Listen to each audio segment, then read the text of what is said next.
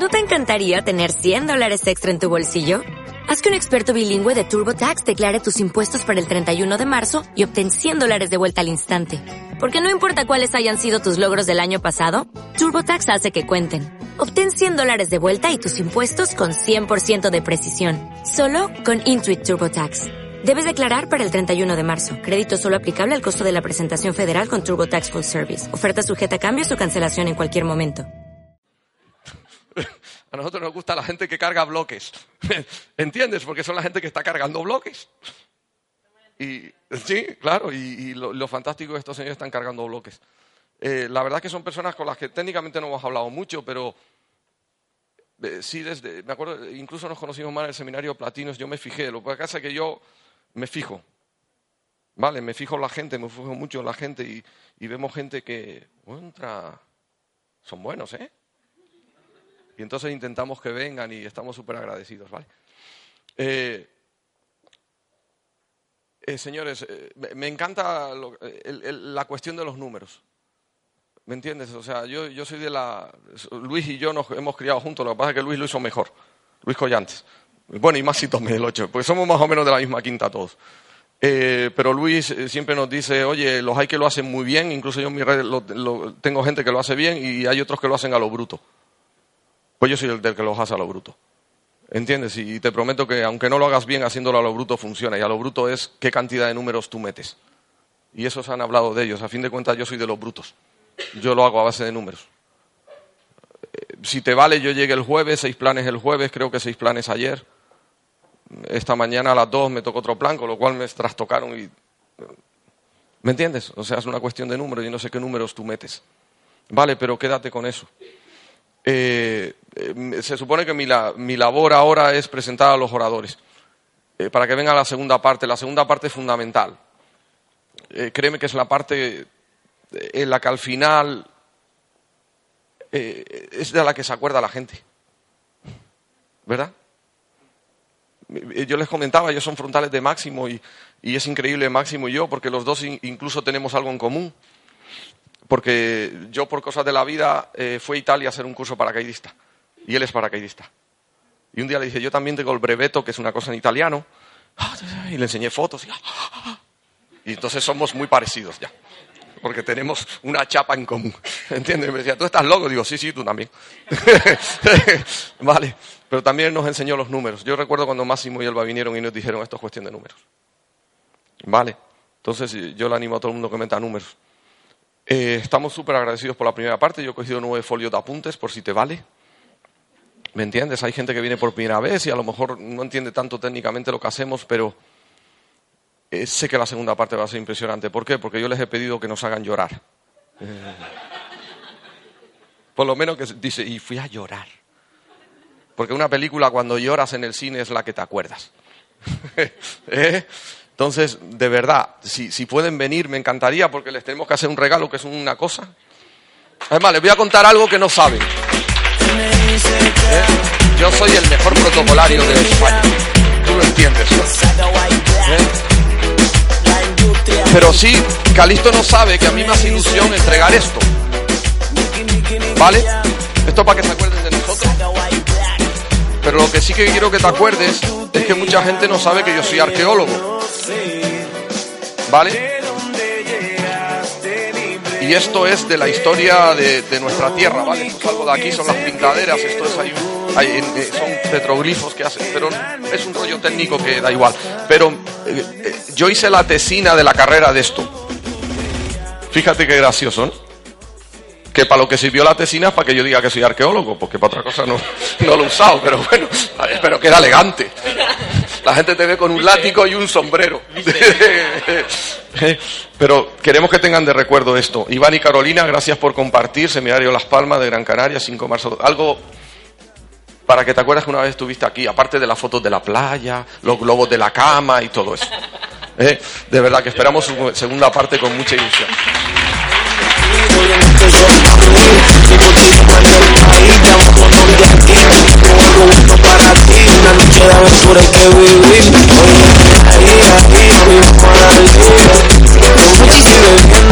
Muchísimas gracias por el regalo. Lo, lo vamos a poner en nuestro, como recuerdo de nuestra visita aquí. Pero lo más importante es nosotros poder agregarle valor a ustedes para que luego ustedes nos impacten en Barcelona. Hmm. Eso es lo que queremos. Eso es lo que queremos. Así que, eh, para empezar, cuando Iván ahora venga, eh, esta es una parte súper importante que hemos ido madurando eh, en todo nuestro recorrido desde que empezamos el negocio. ¿Dónde está Eugenio? ¿Eugenio? ¿Está? Ah. Le prometimos a Eugenio que íbamos a tratar de no repetir la historia, pero la historia es la que es. Vamos a, darle un enfoque distinto.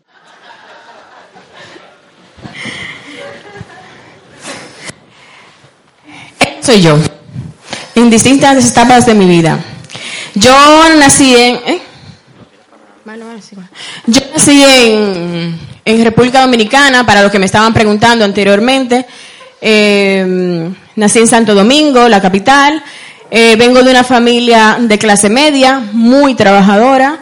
Es decir, que los conceptos de la familia era, siguen siendo, porque son tradicionales, siguen siendo, estudia lo más que pueda, hazte lo más profesional para que puedas tener un buen empleo. Y siguen pensando igual. Pero eh, lo, lo, bueno de todo esto es que independientemente de que en su tiempo mis padres nos quisieron dar una mejor educación, en República Dominicana no existe, bueno, sí existe la educación pública, pero no es del todo recomendable, no es igual que aquí. Aquí ustedes tienen una bendición porque tienen una buena escuela pública. En República Dominicana, para tú tener una buena educación, tienes que pagarla. Y se paga mucho. ¿Vale? Eso es parte de mi familia y fue, eh, ya nosotros habíamos empezado el negocio. Eh, mi padre, mi madre, mi hermano, mi cuñada, mi hermano mayor y nosotros dos. ¿Vale? Eh, voy rápido. ¿vale? Yo me, me gradué de Administración de Empresas. Estoy aquí en España porque vine a hacer un máster de tres años de Comercio y Finanzas Internacionales en el 2007. En el 2008 fui designada como vicecónsul de República Dominicana en Barcelona, eh, una designación que aún, aún la estoy, estoy trabajando en ello, de momento. Eh, y eh, siempre he sido emprendedora. En República Dominicana, ustedes se van a dar cuenta, teníamos otros, yo tenía otros negocios y yo siempre he pensado que mi vida no iba a ser siempre de empleada. Yo siempre, yo tenía una teoría que desde pequeña yo decía que aunque fuese un chiringuito en una esquina yo iba a tener, pero mío. Esa era mi mentalidad. Mi familia, obviamente, como vengo de familia tradicional, no piensa lo mismo, pensaba que un buen empleo, mi papá siempre ha dicho que tienes que ser primero un buen empleado para ser luego un buen dueño de negocio. O un buen autónomo, como se diría aquí, porque dueño de negocio sabemos lo que es, la diferencia. Eh, y, de, y de ahí vengo. Vengo con una, una mentalidad súper tradicional, con un poco de rebeldía, ¿vale? Y vine aquí a España a seguir estudiando. Ya luego entenderán qué ha pasado con eso. Les dejo con Iván. vamos, vamos rápido con esta parte, porque también por la experiencia cuando, cuando vemos seminarios de otras personas y, también pues los seminarios que nosotros hemos dado, hay cuatro, tres o cuatro cosas que pueden ser relevantes eh, para que entiendan un poco después la evolución en el negocio. Pero creo que lo realmente interesante es entender cómo ha evolucionado desde que nos dieron el plan por primera vez hasta hoy. Eso es lo interesante realmente para todos los que están escuchando nuestra historia por primera vez, ¿vale? Entonces, bueno, este soy, mire qué monada también. Si es que es una cosa. Mi madre dice que era muy guapo. No sé por qué utiliza el verbo pasado, pero dice que era muy guapo. No sé si es que. Mira, no digas que no. Una cosa. Y aquí ya me pusieron el birrete y me estropearon del todo. Sí. Porque también, nene, estudia, estudia una carrera, estudia una carrera, estudia una carrera. ¿eh? No me arrepiento. Yo no siempre, nosotros ahora estamos trabajando un modelo educativo que no tiene comparativa en absoluto, en nada. Desarrollamos inteligencias múltiples. Esto es inteligencia académica. Y no me arrepiento porque siempre es útil, Todo, toda, la, toda la formación es válida. El problema es que hoy en día no es suficiente. Antes era más que sobrada. Tengo dos másters, uno en, dirección de operaciones y otro en gestión de producción, porque a mí siempre me gustó la, industria farmacéutica. Yo soy farmacéutico, estudié farmacia. Eh, y bueno, también vengo de una familia mm, de clase media pero baja. Eh, una de las cosas más interesantes, mm, también es interesante saber de dónde viene la gente. Porque no es el caso hoy, pero sí que es verdad que cuando uno analiza la historia del 70 o el 80% de las personas más ricas del mundo, ninguno de ellos venía de una familia rica. Y esto es muy interesante. Y esto nos da a todos una esperanza de que realmente hay un porcentaje muy pequeño de personas que hoy son ricas y que ya vienen de una familia rica. Es decir, que depende de cómo hagamos nosotros las cosas hacia dónde, hacia dónde vayamos. Porque lo importante es, como se dice, ¿no? Hacia dónde vas, no de dónde vienes, ¿vale? Y como dice también el Bill Gates, si naces, si naces pobre no es tu culpa, pero si mueres pobre sí que es tu culpa. Así que yo me, he quedado mucho con esa frase y como aquí tenemos un vehículo en el cual tú puedes, puedes conseguir resultados que dependen absolutamente y nada más que de ti, pues por eso es tan interesante. Aquí está Parte, mi familia es muy cortita, ¿vale? Tengo una hermana, mi madre, mi papá, que bueno, falleció el día 1 de julio del año pasado, y bueno, estos somos nosotros. ¿Vale? Lo que digo, eh, siempre mi madre se esforzó mucho en, que fuera a la escuela. Yo fui a una escuela semiconcertada, de esas que no era pública del todo, a mi madre le costó un dineral. Pero bueno, también, también la recuerdo con, tengo muy buen recuerdo de eso, sé que aprendí un montón y que gracias a los valores que aprendí allí, pues también forjaron mi carácter. Yo he sido la oveja negra de la familia, o sea, en el sentido para mí positivo. Es decir, he sido el emprendedor, el echado para adelante, el arriesgado, eh, todavía no entiende ni lo que hago, o sea, es igual, ¿sabes? Porque al fin y al cabo cada uno tiene que labrar, su propio futuro, ¿no? Mi hermana es funcionaria, o sea que a cualquiera le explica qué es emprender. Y mi madre es, me, me consume los productos, le encantan, pero no entiende cómo puede ser que me estén pagando por comprar. O sea, no le cabe en la cabeza. Pues bueno, no pasa nada, pero lo importante es que seas feliz, hijo. Digo, mucho más que antes, pues ya está. Eso es lo importante. Y bueno, nuestras pitufas, ¿eh? Duna y Ámbar. Nosotros somos unos apasionados de los animales en general, sobre todo de los perros. Eh, yo soy un fan de esta raza. Y, realmente hoy hablando también con ellos, estábamos comentando, ¿no? Analiza qué es lo que a ti te mueve hacer en la vida, porque realmente este proyecto no se llega lejos si tú no tienes un propósito, si tú no tienes un por qué y un para qué. Lo que hablábamos antes, de todo lo que hemos hablado de la educación, todo eso está muy bien, pero si tú no sabes el por qué, fijaros que el punto uno de la guía del patrón define tu sueño. Si no tienes eso definido, no sabes ni para dónde vas. Y eso es muy importante. Lo digo porque entre muchos sueños, porque yo siempre he sido muy soñador, eh, y claro, evidentemente mi madre y mi hermana pues toca de pies al suelo, hijo, ¿qué tal? Yo ahora para hacerle bromas le digo que me voy a hacer millonario y se ríen y yo me río con ellas, pues ya está. Pero bueno, la única manera que tengo es demostrarle que sí y ya está. Pero eh, uno de ellos es que como, eh, es, y es una cosa curiosa, porque en todo nuestro equipo se repite que tenemos un sueño en común, que es tener lo que sería un, un criadero bueno, es, sería una especie de empresa multiuso, es decir, eh, empresa de acogida de animales, por un lado, empresa de adiestramiento, por otro. Porque la idea es que, bueno, sabéis las habilidades que tienen esta raza concretamente, que lo pueden hacer muchas otras, pero, pero se les adiestra para ayudar a las personas. Y, una de las, y uno de los sueños es tener un centro de adiestramiento canino para ayudar a la gente. Y eso solo se hace con tiempo y dinero. Y eso con un negocio tradicional no se podía hacer. ¿Vale? Entonces, pues por ir rápido con esto, eh, para que veáis dónde venimos, como se dice vulgarmente, somos culos inquietos los dos. Ella venía de, tener un negocio tradicional en República Dominicana, una joyería, y yo, pues, me embarqué en lo que era la oportunidad. La oportunidad del banco, no la mía. De, salió la oportunidad de comprar una farmacia la compró el banco, evidentemente. Una farmacia que costó un riñón y parte del otro, pero me dijeron que con medio se puede funcionar, pues digo, bueno, pues vamos para adelante. Entonces, claro, esto para mí fue un, reto. Fue un reto muy importante porque, pues bueno, por lo que suponía, por todo lo que había ahí metido. Eh, estoy hablando de propiedades también de mi madre y de mi hermana, ¿vale? Imaginaros que no son nada emprendedoras, pusieron su casa para que yo pudiera comprar la farmacia.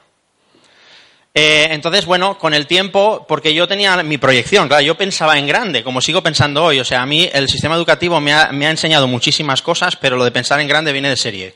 ¿Vale? Entonces, yo ya está, yo eh, tuve la opción de comprar la farmacia, pero yo estaba pensando en una cadena de farmacias, en una red, ¿eh? ¿Has visto? Estaba pensando en una cadena de farmacias y en aquello de eh, decir, bueno, pues esto lo compro, lo levanto y bueno, y esto funcionará solo. Yo estaba pensando en crear un activo, algo que funcionara sin mí. Y mientras yo estoy en Miami haciendo surf, la farmacia sigue facturando. Acabé surfeando entre facturas, deudas, proveedores, o sea, te mojabas menos, pero estabas más con el agua hasta el cuello, ¿no? Entonces, claro, eso es un poquito lo, que sucedió con, este proyecto. Aquí desarrollé una tienda online, que fue una de las primeras de, España. Bueno, de las primeras no, había otra que ya lleva mucho tiempo, la Farmacia Internacional de Barcelona, que es bastante conocida, vende en toda Europa. Y yo llegué a vender a toda España. De hecho, a Gran Canaria algún pedido mandé, ¿eh? Ahora que pienso. Y la verdad es que empezó a funcionar muy bien, empezó a facturar muy bien. Pero lo que pasa con los autoempleos. ¿vale? El que preparaba los pedidos, el que pedía, el que encajaba, el que tal, el que cual, el que hacía las facturas, el que llamaba a los clientes, eh, yo. Porque claro, si tenía que, aumentar el coste, que aumentar la infraestructura del negocio para poder facturar más, ¿dónde estaba el negocio? Al final, entre pitos y flautas, eh, el negocio de la tienda online, el que ganó fue Google, ¿vale? Porque mm, invertía prácticamente el 100% de lo que facturaba en posicionamiento. Porque si no, no compraba nadie en esa época. Pero bueno, fue una experiencia. Eh, pues como no estaba contento, pues construí otra, porque esta se llamaba farmaciagaba59.es, ¿vale? Dietfarma.com vendíamos eh, productos de dietética ecológico. No, no, fue una tienda que llegó a funcionar muy bien, porque los productos son muy complejos, eh, se caducan rápido, estamos hablando de productos frescos, productos ecológicos y tal. Pero imaginaros el dolor de cabeza. Paralelamente a esto, pues como hablábamos que somos culos inquietos, ¿verdad? No tuvimos suficiente. Y nos metimos en un par de tiendas online más. Nácar. Nácar venía de... originalmente eh, yo venía con mi mentalidad superamericana. Yo dije, bueno, como tengo mi joyería en República Dominicana, me voy a estudiar, me voy a, estudiar a España, me llevo mi idea y como en Estados Unidos hay muchas tiendas online, eh, pues yo hago una en España y vamos, voy a ser pionera. Sí. Me di cuenta después que llegué aquí que aquí en España no había tanta eh, costumbre de compra online. De hecho, eh, nosotros la joyería tuvimos que convertirla, yo hacía joyas artesanales también, hacía a mano, joyería a mano. Eh, tuvimos que convertirla en una zapatería, es decir, una tienda de complementos para poder tener otros, eh, otras entradas, porque la joyería online no se vendía, ¿vale? En Estados Unidos sí, pero aquí no. Entonces, empezamos a ir a, para que ustedes vean que no es una cuestión de la industria que nosotros desarrollamos, sino que todas las tendencias, llega un momento que hay escepticismo, que la gente no cree, y llega un momento que la tendencia arrolla sí o sí. Cuando nosotros empezamos con la tienda online, nosotros íbamos a Iberpiel en Madrid, y nosotros decíamos, zapatería, sí, zapatería online y todo eso, y la gente nos miraba así como que veníamos de Marte, zapatería online, y nosotros sí, zapatería online. Yo tenía desde el 96 comprando zapatos en Amazon yo venía con mi mentalidad súper, ¿vale? Americana. Y en muchas fábricas no nos quisieron vender porque era online. Ahora, ustedes me van a decir sí o no. ¿Quién ha comprado algo online aquí?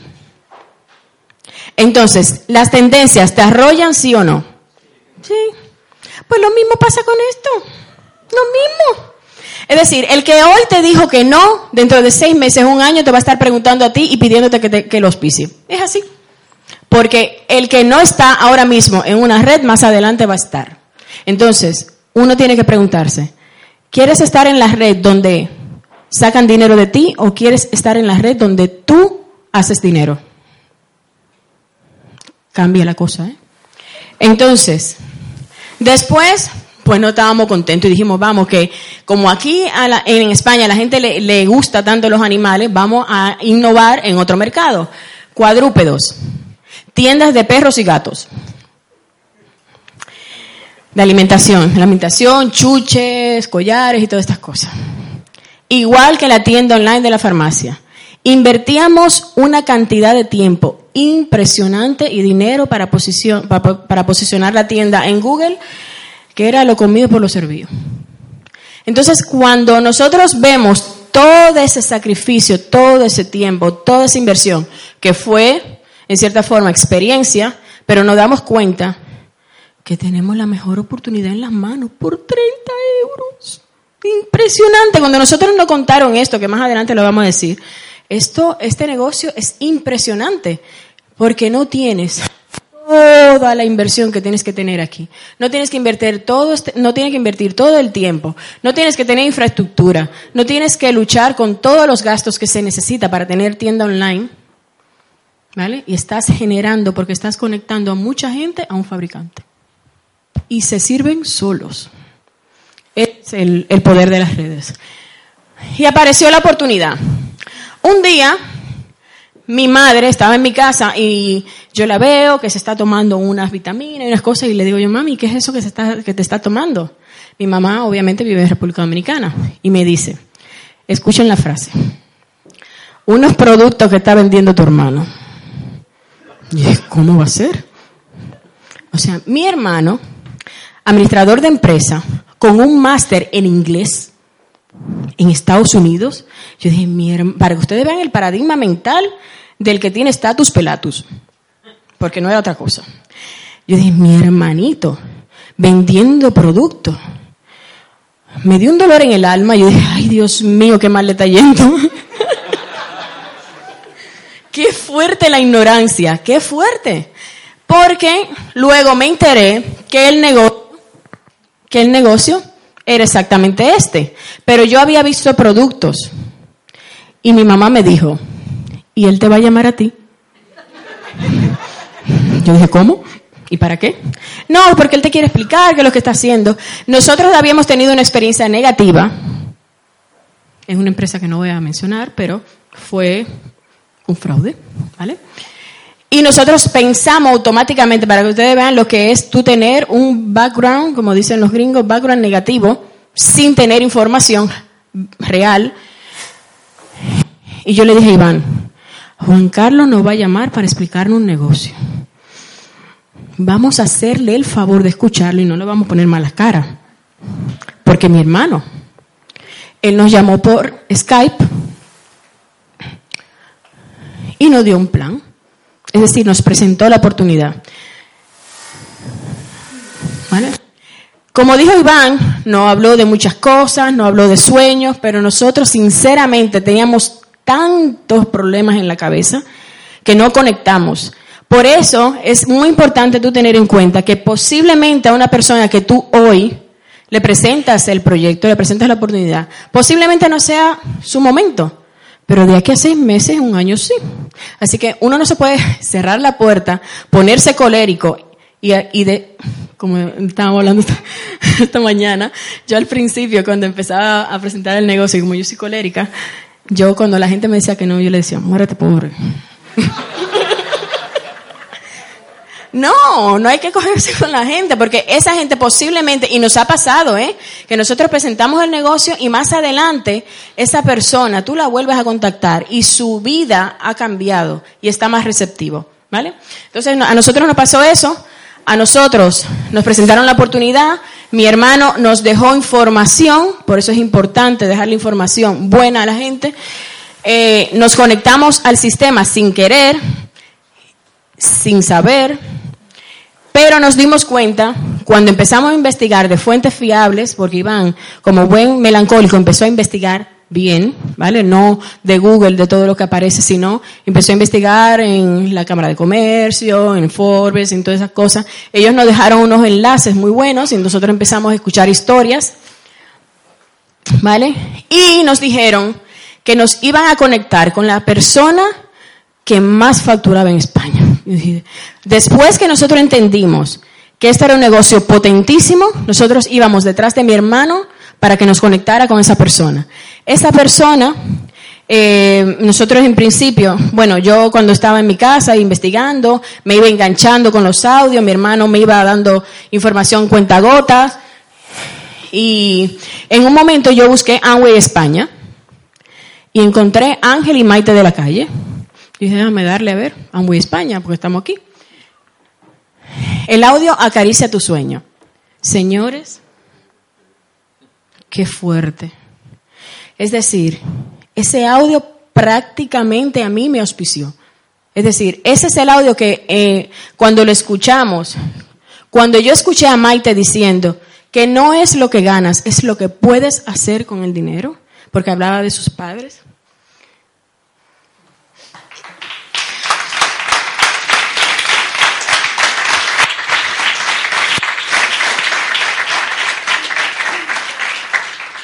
Por eso es importante uno escuchar audios, porque uno, todas las personas tenemos motivos distintos. Y a mí Maite me conectó porque ella habló de su familia. Y para mí un motivo de dolor es, a mí me gusta vivir en España, pero quiero tener la opción de ir a visitar a mi familia cuando yo quiera. Y mis padres están bien económicamente, pero yo no estoy viendo, no estoy viviendo con ellos, yo no estoy compartiendo con mi familia y eso a mí me tocó. Después andábamos detrás de mi hermano para que nos auspiciara y nos dijo que nos iban a conectar con Ángel y Maite de la calle. Qué privilegio. Esta fue nuestra primera convención. Ángel un día nos llamó.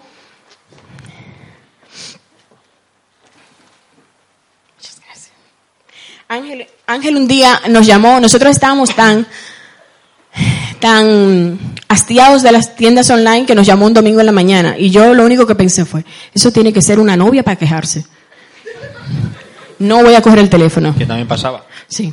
Iván, Iván me dijo, cógelo, cógelo. Y yo que no. Y después yo dije, bueno, venga, va, lo voy a coger. Cuando cogí ese teléfono y yo escuché esa voz que era la misma del audio, y dije, ¡Ángel de la calle! y empezamos a hablar con él. ¡Wow! ¡Qué energía! Nos vendió el sueño, no, bueno, no, era como si estuviéramos hablando con un amigo de toda la vida y nos dijo, nos vemos en 15 días en la convención. Nosotros, ¿cómo? Nosotros estábamos tan endeudados, tan, pero tan endeudados, que nosotros sinceramente no teníamos ni el tiempo ni el dinero para ir a la convención. Pero necesitábamos tan fuerte un cambio en nuestras vidas, tan fuerte, que nosotros dijimos, tenemos que hacer lo que sea. Ese fin de semana Iván le tocaba, le tocaba trabajar eh, en la farmacia, eso no solamente pasa aquí en España, porque en República Dominicana eso no pasa. Tú le tienes que suplicar a un empleado que se quede pagándole y te pueden decir que no. Eso nada más sucede aquí. Pues a Iván le pasó eso. Iván eh, tuvo que pagar extra, porque tuvo que pagar horas extras para poder ir a la convención y nosotros tuvimos que dejar de pagar un mes del coche para poder ir, porque de otra forma no podíamos. Entonces, muchas veces tú te preguntas, ¿es cuestión de dinero o de prioridad? A nosotros esa convención no cambió la vida.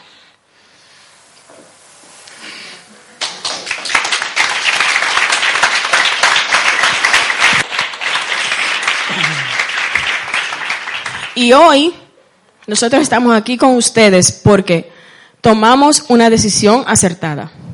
Tuvimos la intención, pero al final tuvimos la determinación y, y fuimos a esa convención.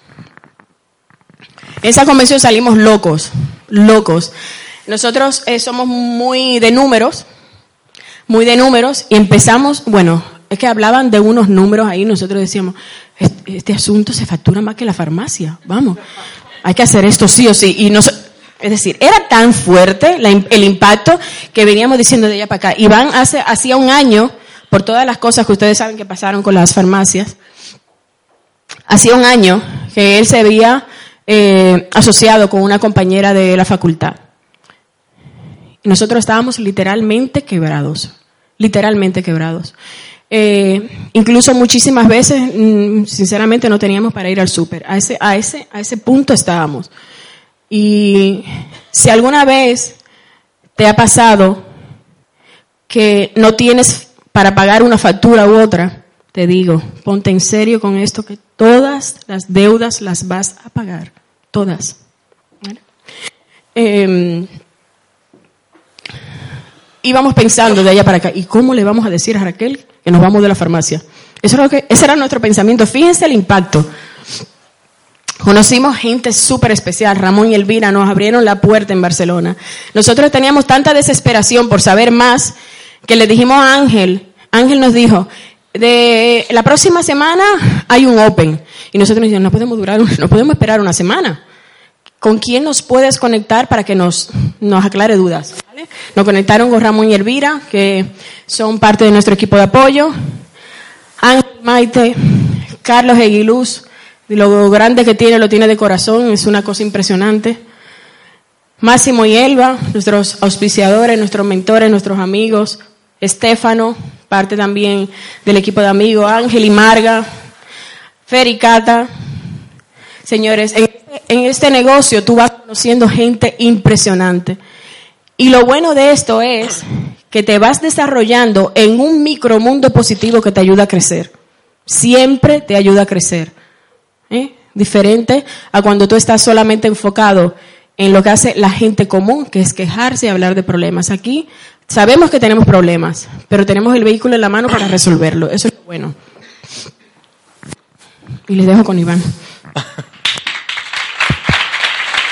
Bueno, realmente el, todo ese proceso de cambio fue duro porque, porque bueno, la farmacia empezó a ir mal, evidentemente, eh, bajar los medicamentos un 50%, progresivamente, bajaron primero un 30, otro 15 y así poco a poco. Es decir, que yo tenía que vender el doble de aspirinas para facturar lo mismo, ¿vale? Con lo cual, llega un punto que evidentemente hipotecado hasta arriba, si debes 10 y facturas, si debes 10 y facturas 8, los números no salen. Con lo cual la farmacia entró en concurso a acreedores y por eso eh, me asocié con una compañera, eh, arreglamos el tema, todo súper bien y tal, y bueno, eh, funcionábamos muy bien, se pudo remontar, pero yo en ese tiempo apareció esta oportunidad y yo ya estaba con el coco dañado. O sea, yo ya estaba entre los, la convención a la que fui, que para que veáis lo que es la actitud emprendedora. Cualquier persona común hubiera dicho, no puedo ir. No puedo ir, tengo el turno en la farmacia, no tengo ni cómo pagar la gasolina para ir, mucho menos el avión o el ave, con lo cual. Pero la actitud emprendedora busca el modo. No busca, o sea, no se queda con la excusa, sino que busca el modo. Y algo tan arriesgado como decir, pues este mes no pago el coche y con ese dinero me voy a la convención, pues ole, ole. De decir, bueno, pues la mayoría de gente no lo hubiera hecho. Lo que yo, no sé si fue corazonada, no sé qué fue, pero supimos que teníamos que estar allí. Y bueno, y así fue, ¿no? Entonces, a partir de ahí, lo que decía ella, volvimos locos porque volvimos, volvimos escuchando audio, las seis horas de viaje de Madrid a Barcelona escuchando audios, escuchamos a los Eduardo Castellanos, las 16 maneras de ganar ingresos, yo con una mano en volante, la otra en la calculadora, yo ya no sé, o sea, yo digo, esto no puede ser, o sea, porque, claro, yo como empresario tradicional, al fin y al cabo, estaba analizando el negocio desde un punto de vista de rentabilidad. Y digo, pero ¿cómo puede ser yo tenía un inventario en la farmacia de 150.000 euros de media. Y aquí, sin inventarios, gastos mensuales de personal de más de 8.000 euros al mes. Tenía cinco empleadas. Claro, yo empiezo a analizar el negocio y digo, a ver, claro, yo sabía que era, bueno, me hablaban de negocio de la nueva economía, pero digo, 30 euros con 25 es la única real inversión y encima te la dan garantizada. 90 días. Eh, no tiene inventarios, no tiene personal, no tengo una persiana que levantar, puedo construirlo a mi manera, no a mi manera en cuanto al, método, sino a lo que yo decido en cuanto a tiempo, dedicación. Lo que, lo que dicen, como dicen en Colombia, de esto bueno no dan tanto. ¿Dónde está la trampa, no? Porque eso uno, un medio escéptico eh, y analista, dice, bueno, ¿dónde está la trampa? Bueno, luego, luego entiendes las cosas, o sea, la trampa es lo que os he comentado antes, esto se hace trabajando. El único, el único problema es que hay que currar. ¿vale? O sea, no te lo van a regalar. Pero sí que es verdad que nos hablaron de esto, nos hablaron de cum laude, nos hablaron de qué es lo que había que hacer para tener resultado. Y ahí es donde creo que nosotros actuamos, dentro de que hemos tenido nuestro proceso, actuamos relativamente humilde. Y yo, con mi carrera, mis másteres y toda la parafernalia que tú quieras, dije, bueno, eh, la gente que tiene resultados ha hecho esto, pues voy a copiar a la gente que tiene resultados. Así de simple. Así de simple. Y nos hablaron de que había audios, había libros y había eventos. Y nosotros nos lo pusimos como meta a rajatabla. O sea, nunca hemos faltado a un Open. Nos hemos leído montones de libros, evidentemente con el tiempo, y nunca desde que hemos empezado hemos faltado a un seminario o a una convención. Porque entendimos que éramos producto de una convención. Sin esa convención, nosotros no estaríamos aquí hoy.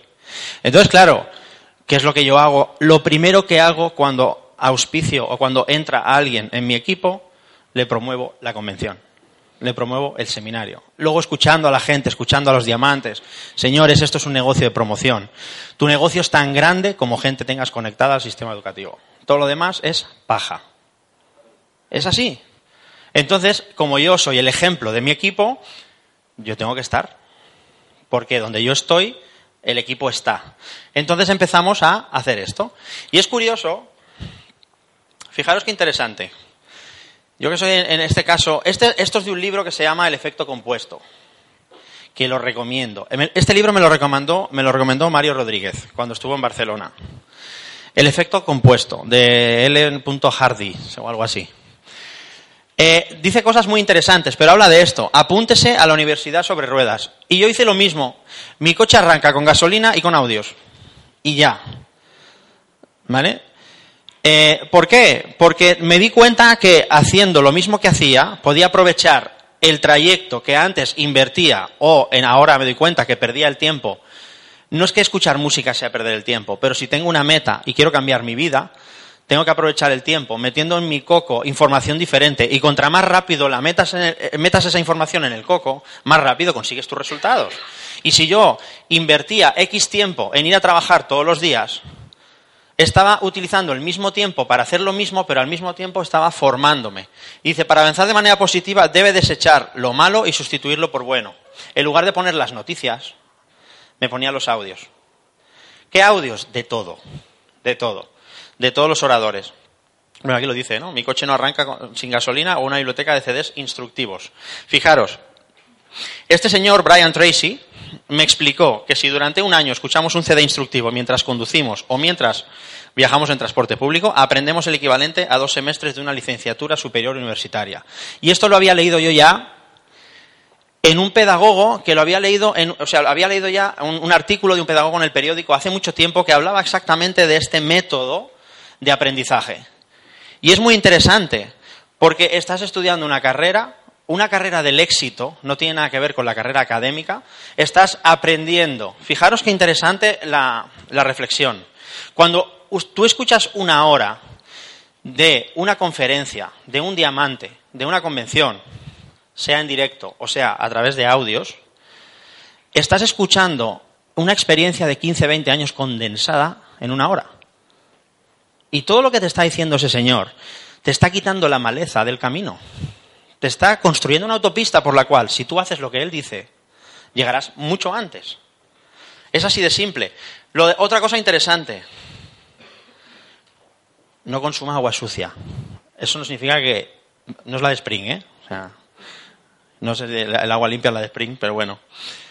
Usted esperará que suceda aquello en lo que está pensando. ¿Qué es lo que influye o dirige sus pensamientos? La respuesta es todo lo que se ha permitido oír y ver. Claro, yo empecé a entender, si yo empiezo a cambiar el telenoticias, el periódico, a mi madre y a mi hermana, eh, negativo, venga. Y es verdad, como dice Bobadilla, a los padres hay que quererlos, pero ellos de social marketing no tienen ni idea, ni idea. Y tú eres el que está teniendo la información. Ojalá pudiera meter en la cabeza de esas personas que casualmente son las que supuestamente más te quieren, y es así, son las que más te quieren, pero están actuando en base al amor, en base a una información que tienen incorrecta o que tienen incompleta. ¿Vale? Tienes que cambiar eso. Tienes que cambiar eso, cambiar la información que metes en tu coco. Y esto lo aprendí ahí. Y fijaros, el mismo libro. ¿Quién te está influenciando? La asociación. Bueno, está la frase típica, ¿no? Dios y los criados se juntan. Aquí en el buen árbol se arrima. Buena sombra de cobica. No, buena hostia le cae encima, como decía un empresario. ¿Vale? Si quien anda con cojos dice cojea o ranquea, ¿no? Pues es lo mismo. Pero fijaros qué interesante. Eso, eso crea tu grupo de referencia. La media de personas con las que tú te asocias. Y a mí me llamó mucho la atención esto. Determina el 95% de nuestro éxito o fracaso en la vida. Es que es casi todo. Es un 95%. Entonces yo pensé, ahora lo entiendo. claro, si tú te relacionas con gente que no tiene los resultados que tú quieres, eso no significa que, no tenga, que tus amigos de toda la vida tengan que dejar de ser tus amigos. Pero uno tiene que aprender también que si uno está enfocado en tener un resultado distinto, júntate con las personas que tienen la vida que tú quieres tener. Y porque va a determinar, fijaros, el porcentaje es elevadísimo. Y ahí es donde entendí que no me, no me podía perder ninguna OE, no me podía perder ningún seminario y no me podía perder ninguna convención, porque en esos sitios es donde se conoce a la gente que tiene el resultado. Y mucha gente dice, ostras, que se ha auspiciado y no ha hecho nada. ¿A cuántas OEs ha ido? ¿A cuántos seminarios ha ido? Es que lo has mantenido aislado del ambiente. Y si lo mantienes aislado del ambiente, no, no florece nada en, en el ambiente inadecuado. Es más importante a veces el ambiente, como hemos comentado antes, que otro tipo de información. Puedes dar el mejor plan del mundo, que si luego no lo asocias, no le presentas a tu línea de auspicio, no le enseñas a gente que tiene los resultados, no se identifica con nada ese nuevo socio y queda aislado del movimiento. Y como queda aislado del movimiento, no florece. Por eso entendimos esto. Y a partir de ahí me puse a dar planes como un condenado. A todas horas. Como dice ¿no? Seis hoy, seis mañana, y venga, plan, plan, plan, plan, plan. Todo esto son fotos de planes, porque también lo vamos registrando todo. Y en esa época no lo poníamos en Facebook, pero bueno, por, por hacer la gracia. Mira, estoy dando un plan. ¿Vale? El otro día analizando esto digo, joder, ninguno de estos entró. Y es verdad. Ninguno. Estos fueron, creo que del primer año, prácticamente los primeros seis meses, son ejemplos de planes que di. Pero uno analiza y dice, claro, ninguno de estos entró. Pero gracias a la habilidad que desarrollé haciendo esto, ahora entra, os digo que ahora entra prácticamente más del 70% de las personas que le explico el proyecto. Es curioso, ¿eh? Porque uno aprende, todo se aprende. Lo bonito de este proyecto es que tú no necesitas tener habilidades adquiridas antes de empezar. Las adquieres aquí dentro, tanto la habilidad, tanto el nivel de conciencia adecuado como la habilidad, pero la habilidad solo se coge con la acción. Si yo no, no hubiera empezado a enfrentarme a todas estas tortas, hoy no sabría hacerlo de manera mejor, porque yo tenía que mejorar mi técnica, mi habilidad, mi manera de conectar, todo esto paralelamente a la información, lo que comentábamos, la información me da poder. Yo soy el que tiene el proyecto que te va a cambiar a ti la vida, no al revés. Yo no te necesito a ti, porque si tú no quieres, me busco a otro. Y me busco a otro, y me busco a otro, y me busco a otro. Y esa es la actitud con la que hay que ir a dar un plan.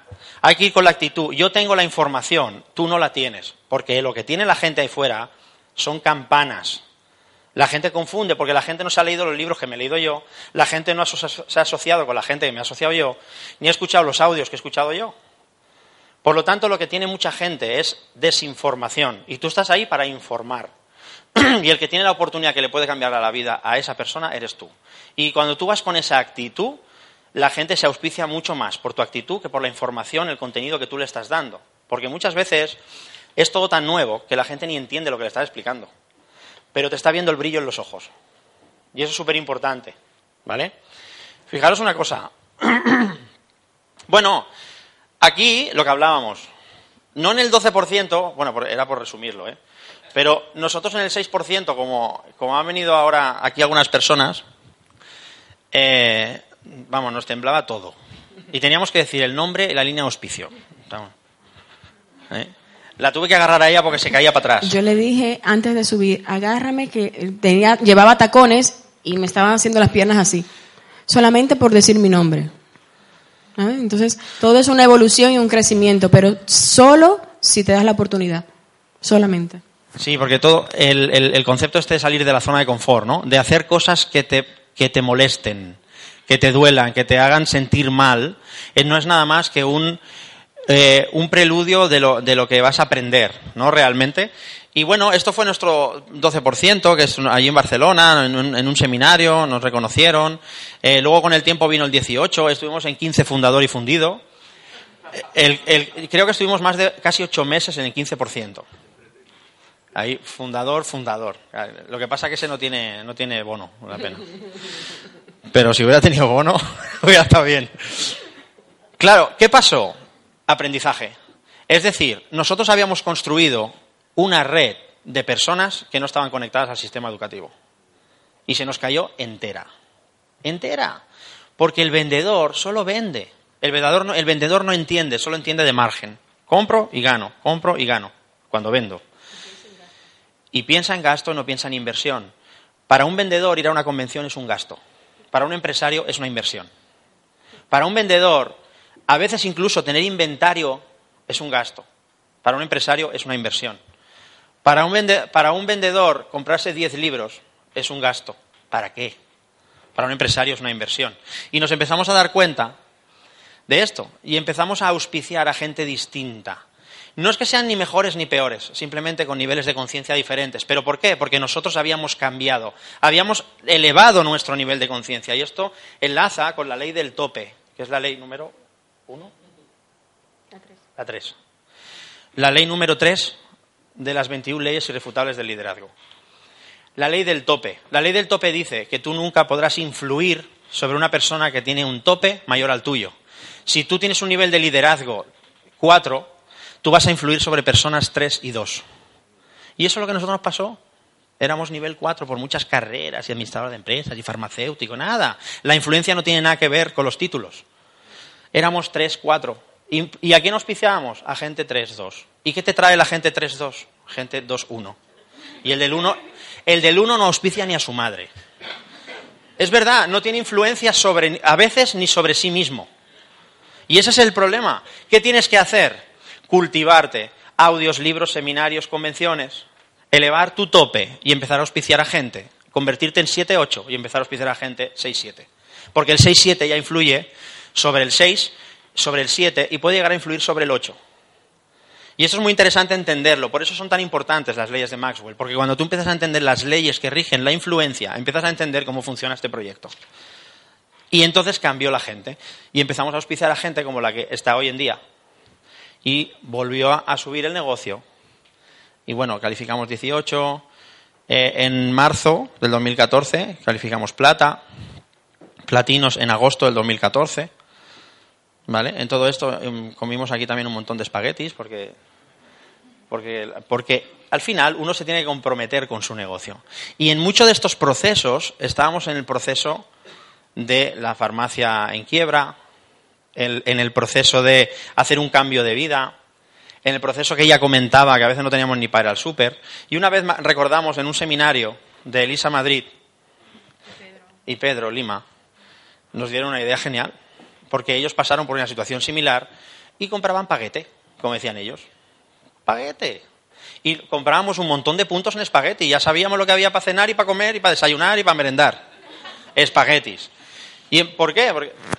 Había momentos, señores, de verdad, en serio. Y de eso hace más o menos un año y Un poco poco, más, un poco un poco más, un año, un año y medio, que literalmente no teníamos para ir al supermercado y era, era duro. ¿Por qué? Porque yo no podía llamar a mi casa, porque eso de Amway, Y a la mía, ¿veis cómo eso no funciona? Claro. Teníamos que comernos el marrón nosotros mismos. Pero nosotros empezamos a entender que ese era nuestro proceso. Y en vez de eh, darnos con el látigo y sentarnos en la calle a llorar, dijimos, este es el proceso, esto está pasando, nos está pasando, pero un día menos. Un día menos. Y siempre, y, y llegó un momento que hasta hacíamos broma de lo mismo. Porque él me iba a buscar a- a- al consulado y me preguntaba, ¿y qué vamos a comer? Y yo le decía, adivina. No había Bueno, más nada. o sea, co- coincidió que en el consulado dejaron de pagarle cuatro meses seguidos porque hubo problemas administrativos. Sí, no, no, señor, entonces ahí uno se da cuenta que, que uno mismo, uno mismo es el que se pone las excusas. Si no tienes dinero para tú invertir en tu negocio y tienes que comer, pues come espagueti. Come, come espagueti y fusili, o fusili y espagueti, como quieras. Lo combinas. El orden da igual. Eh, lo combinas. Y café. Y te- y- y- claro, y te das un trago de, de XS y estás completito. Y ahora con las barritas eso es la caña. Claro. Entonces, hambre no vas a pasar, pero punto vas a hacer. Y tu negocio va a crecer. Y tú vas a darle ejemplo a la gente de tu equipo. Y cuando alguien venga a decirte que lo estoy pasando mal y todo eso, sí, yo también, yo también lo pasé mal. Pero campeón, dale para adelante que eso se supera. Dale para adelante, porque el ejemplo está para eso. Todos tenemos circunstancias en la vida, en la familia, en el trabajo, que tenemos que superar.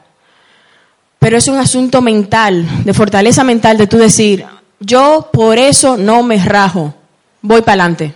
Voy para adelante, porque con este negocio se puede hacer mucho.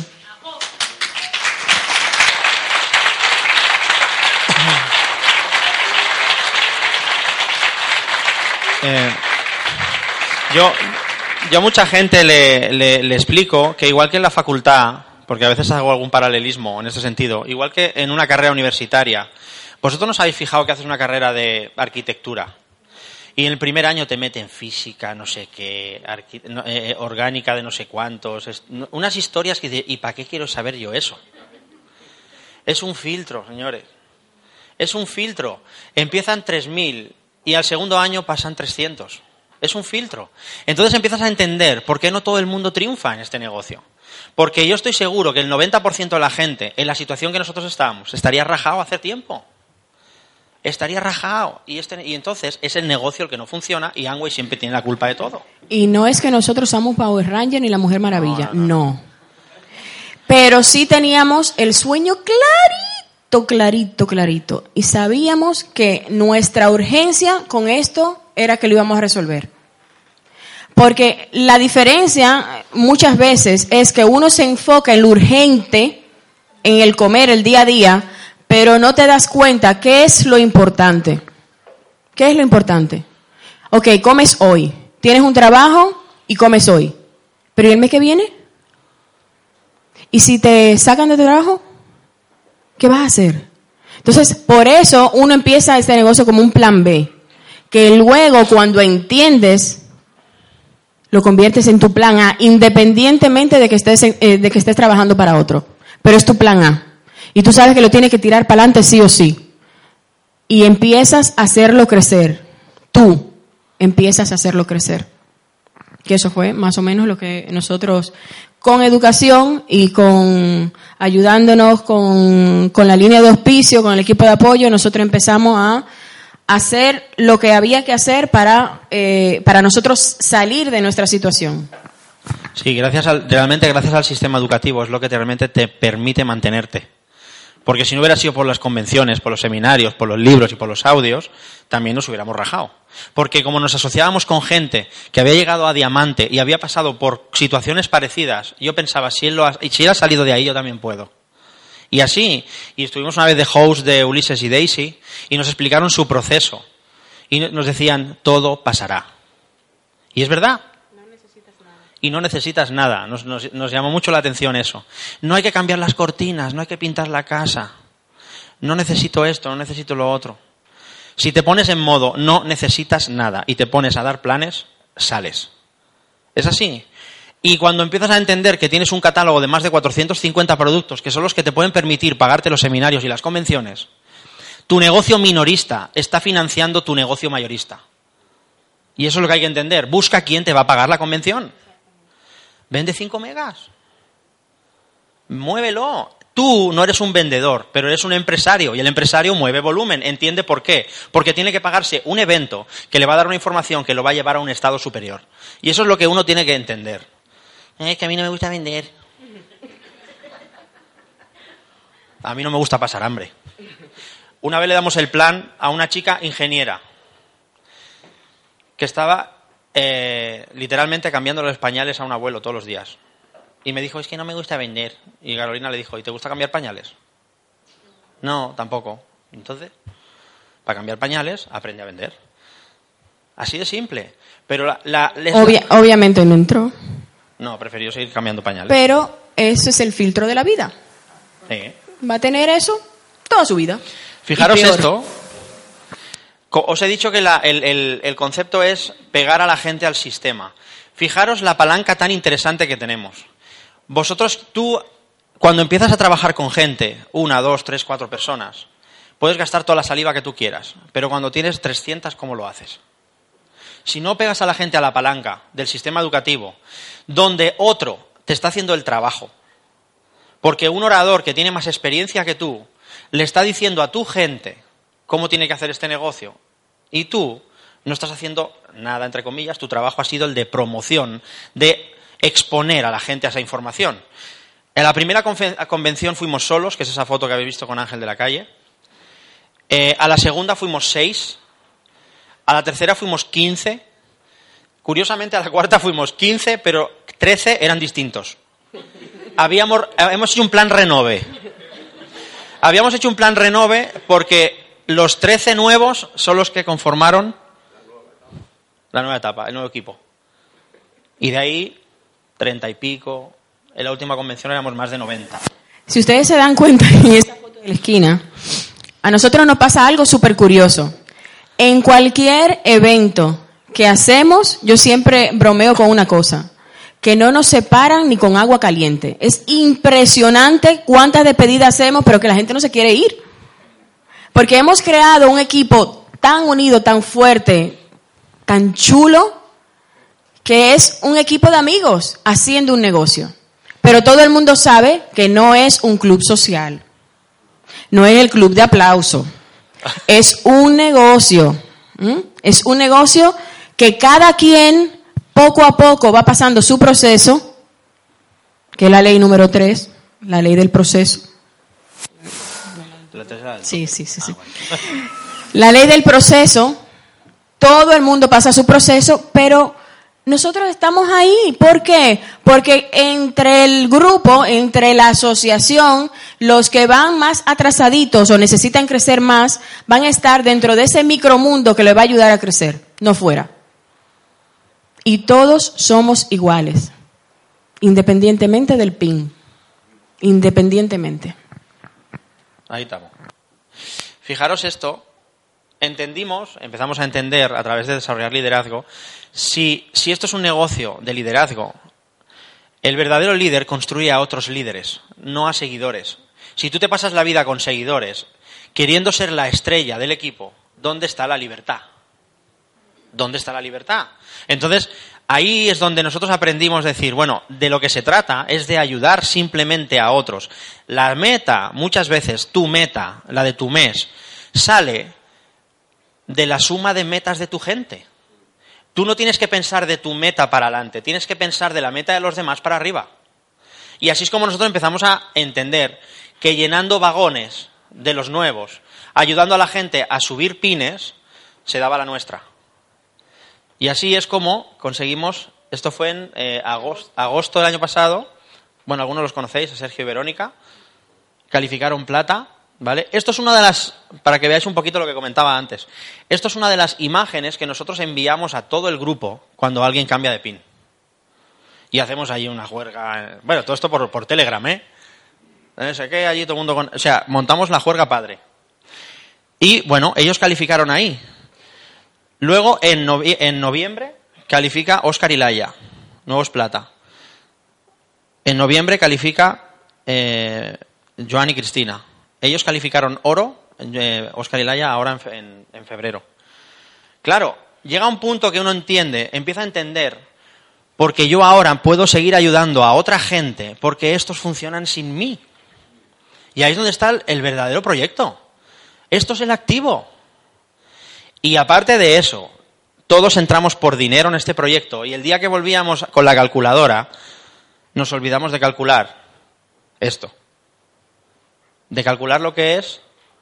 Es que aquí me emociono yo, ¿eh? De calcular el cheque este. El poder reconocer a tu gente.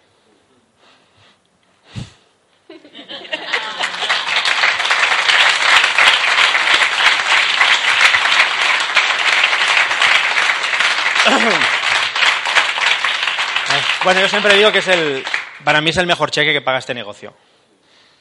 El, trabajar mano a mano y ver que, cómo consiguen sus sueños. ¿Vale?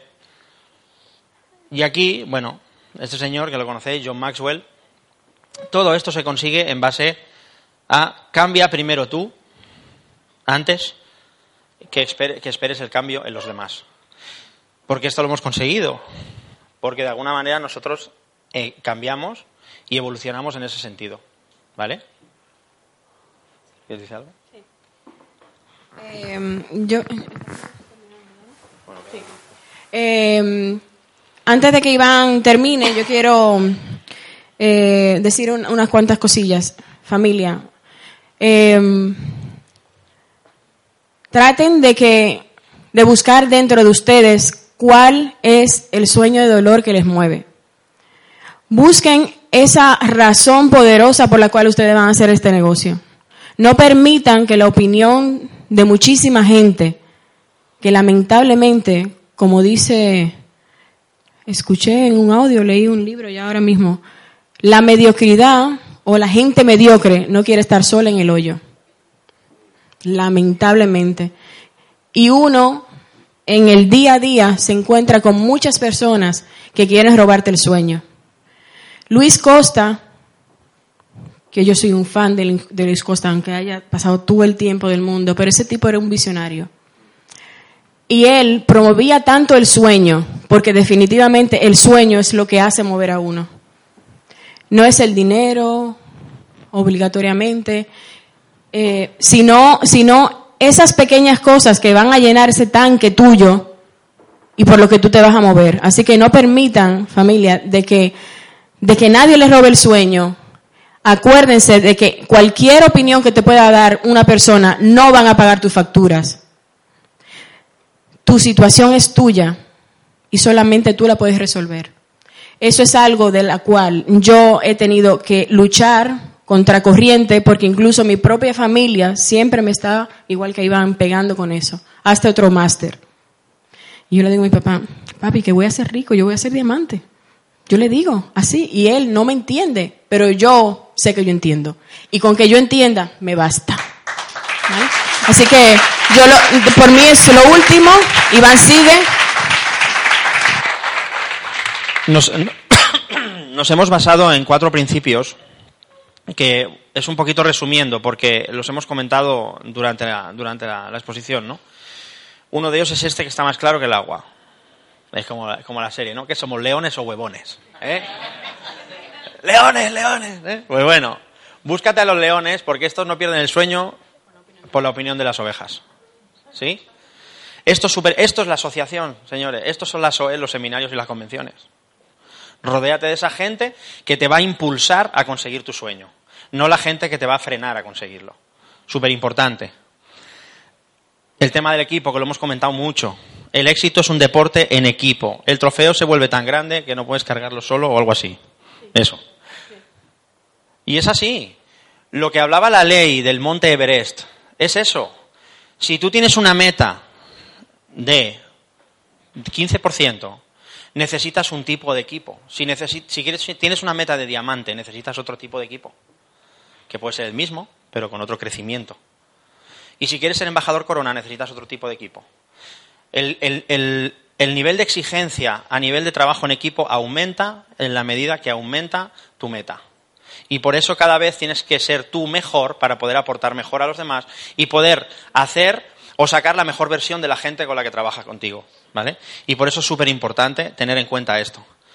Esto para mí es una de las claves. El 97% de las personas se rinde, que se rinde muy rápido, es empleada por el 3% que nunca se rindió. Me encanta la frase. Y eso encaja con, una de las claves, no de este proyecto, de todo en la vida. Persistencia, señores. O sea, tú no puedes valorar un negocio, lo que hablábamos antes. Tú montas un negocio tradicional y todo el mundo tiene en la mente que se tardan entre 3 y 5 años a estabilizarlo. Y la gente lo ve normal. Ahora haces esto y en tres meses tienes que ser millonario. Claro. ¿Por qué no le podía decir yo a mi madre que estaba comprando espaguetis en Amway para comer? Porque llevábamos poco en el negocio Y ella hubiera dicho, ves, eso no funciona, es que no entienden. Ahora, si hubiera sido porque la farmacia no funcionaba, lo hubieran entendido. Porque es normal, es que cuesta levantar un negocio y tal. Porque esto no lo ven así. Entonces, claro, la clave es esta. Es nunca rendirse. estés en el momento en el que estés, todo pasa por tu nivel de crecimiento. Muchas veces es porque quizá no estás haciendo lo adecuado. Otras veces quizá no estás enfocándote en el punto adecuado. Otras veces no lo estás haciendo con la frecuencia adecuada. Esa es muy típica. Si das un plan al mes, ¿qué negocio quieres construir? Es imposible. Necesitas 10 meses mínimo para que se te cumpla la ley de promedios. Para que te entre uno. Que puede ser que se te raje a los tres meses. Números, como decía él. ¿Vale? Números. Ley de promedios. Todo es cuestión de números y de gente. Números, sistema y gente. Por eso esto es súper importante. Al final, las cosas se consiguen. Y aquí hay un tópico que a mí me gusta aclarar. El éxito ama la velocidad, señores. Esto no es un negocio que si te quedas, algún día llegas. No, si te quedas, algún día vas a entender lo que tienes que hacer para provocar la, explosión suficientemente grande para que te se den los resultados. Pero no es por inercia que se dan las cosas. Es porque llega un día que entiendes lo que tienes que hacer. Si te quedas, algún día lo entiendes y se hace. Pero no es que si te quedas, al final llegas a diamante por, por, antigüedad, no. Por antigüedad no, no se llega a diamante. Tienes que construir 3 6 Q6. Así, así se llega a diamante. ¿Vale? Por eso es importante el persistir. Estés en el punto en el que estés, siempre pensar que alguna de las cuáles son las cosas que están fallando y trabajar en ello. Porque yo lo que sí que sé es que cuando uno se enfoca en lo que tiene que hacer, los resultados se dan siempre. Siempre. Si no se te están dando hoy es porque hay alguna cosa que no se está haciendo de la manera correcta. Seguro. Analízalo, háblalo con tu línea de auspicio y ponerse a trabajar. Esa es la idea. Y esta me encanta. No te preocupes por los fracasos, preocúpate por las posibilidades que pierdes cuando ni siquiera lo intentas. Esta frase la utilizo yo mucho, por lo que hablábamos antes. Hay mucha gente que se queda en stand-by cuando le explicas el negocio. Y yo muchas veces le digo a la gente, pero tú eres consciente de lo que tienes que ganar y lo que puedes perder en este proyecto. Porque mucha gente no es ni consciente. Y yo como empresario pienso, caramba, por 30 euros, inténtalo. ¿Qué tienes que perder? Ahora, si, lo si te pones a intentarlo, hazlo. Tampoco por antigüedad vas a conseguir las cosas. Pero sí que es cierto que cuántas cosas se pierden por miedo a perder. Y eso es súper importante. Cuando uno viene con la mentalidad empresarial, por eso es importante a la gente desarrollarle la mentalidad empresarial. A veces hablarás con un empresario, pero a veces hablarás con un empleado de toda la vida que quiere una vida mejor. Y tienes que desarrollar la mentalidad empresario para que entienda muchas cosas. Y a partir de ahí es lo que nosotros eh, transmitimos a la gente, porque si realmente analizas estas posibilidades, te pones manos a la obra a intentarlo y te pegas a tu línea de auspicio y hagan caso. Es así de simple.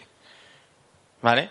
Dicen que la, la puerta del liderazgo es muy grande y muy baja. Porque todo el mundo puede pasar por ella, pero con la cabeza agachada. ¿Sí? ¿Por qué? Porque la humildad es la que hace que desarrolle la suficiente habilidad como para aprender de las personas que tú al final entiendes que saben más que tú, han pasado por el camino y simplemente sigues sus pasos. Y así es como se consigue el éxito en este negocio. ¿Vale? Así que muchas gracias por todo y hasta la próxima.